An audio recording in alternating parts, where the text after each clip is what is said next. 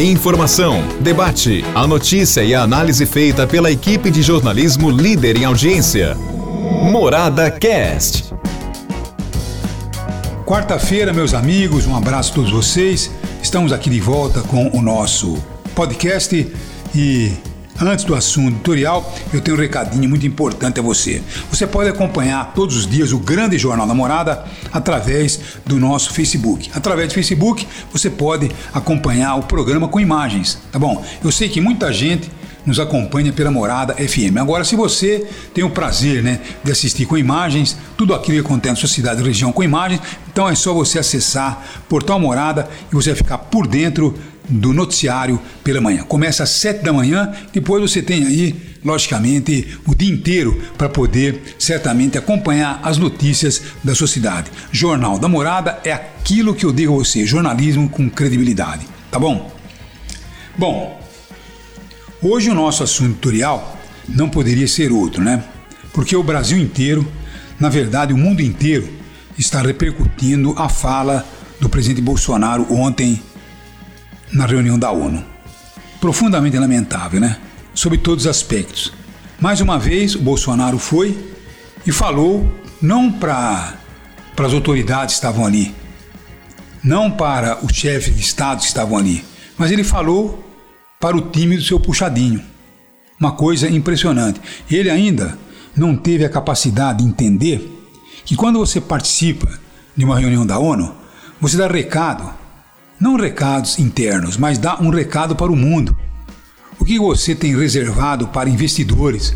O que você pode realmente apresentar como uh, pretensões até o final do seu governo? Quais as portas que você abre no seu país? O que você faz sobre o meio ambiente? Mas infelizmente, o que nós estamos observando é que o Bolsonaro não tem a menor noção, a menor ideia do que é realmente fazer um relacionamento exterior.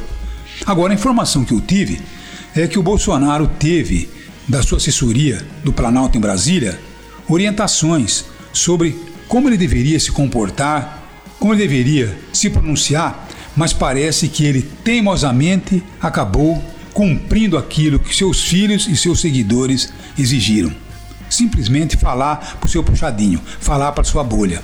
E simplesmente acabamos passando vergonha. Aliás, começamos a passar vergonha quando ele chegou, né?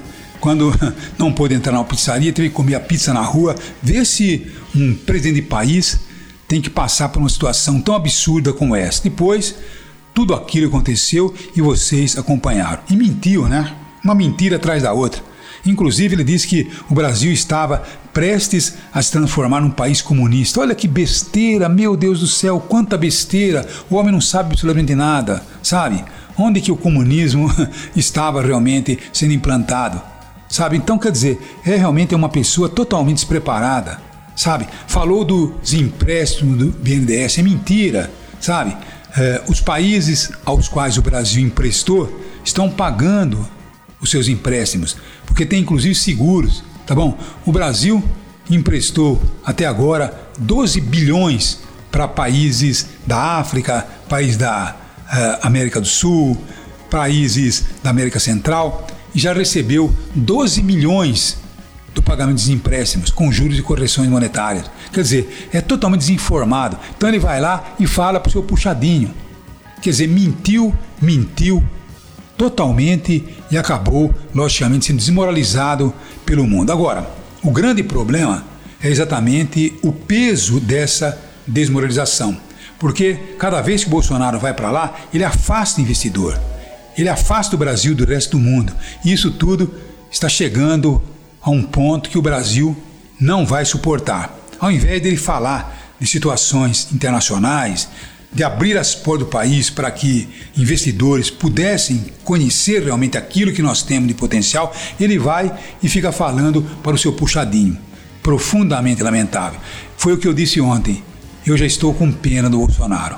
Já não tenho nem condições de fazer críticas ao seu governo. Eu tenho pena do Bolsonaro porque realmente ele é uma pessoa completamente despreparada. Não é só para governar o país, despreparado para tudo, porque não tem cultura, não tem absolutamente conhecimento de nada, não tem leitura, realmente é uma tragédia o que nós colocamos para governar o país. Eu sei que os seus seguidores vão me criticar, vão falar um monte de besteiras, mas esta é a realidade, tá bom? Essas pessoas estão raivosas porque percebem que a gente tem argumentos e eles não têm argumento a não ser a ofensa. É lamentável, mas é isso que vai acontecer. Um abraço a todos e até amanhã, se Deus quiser. Um abraço. Morada Cast. Morada.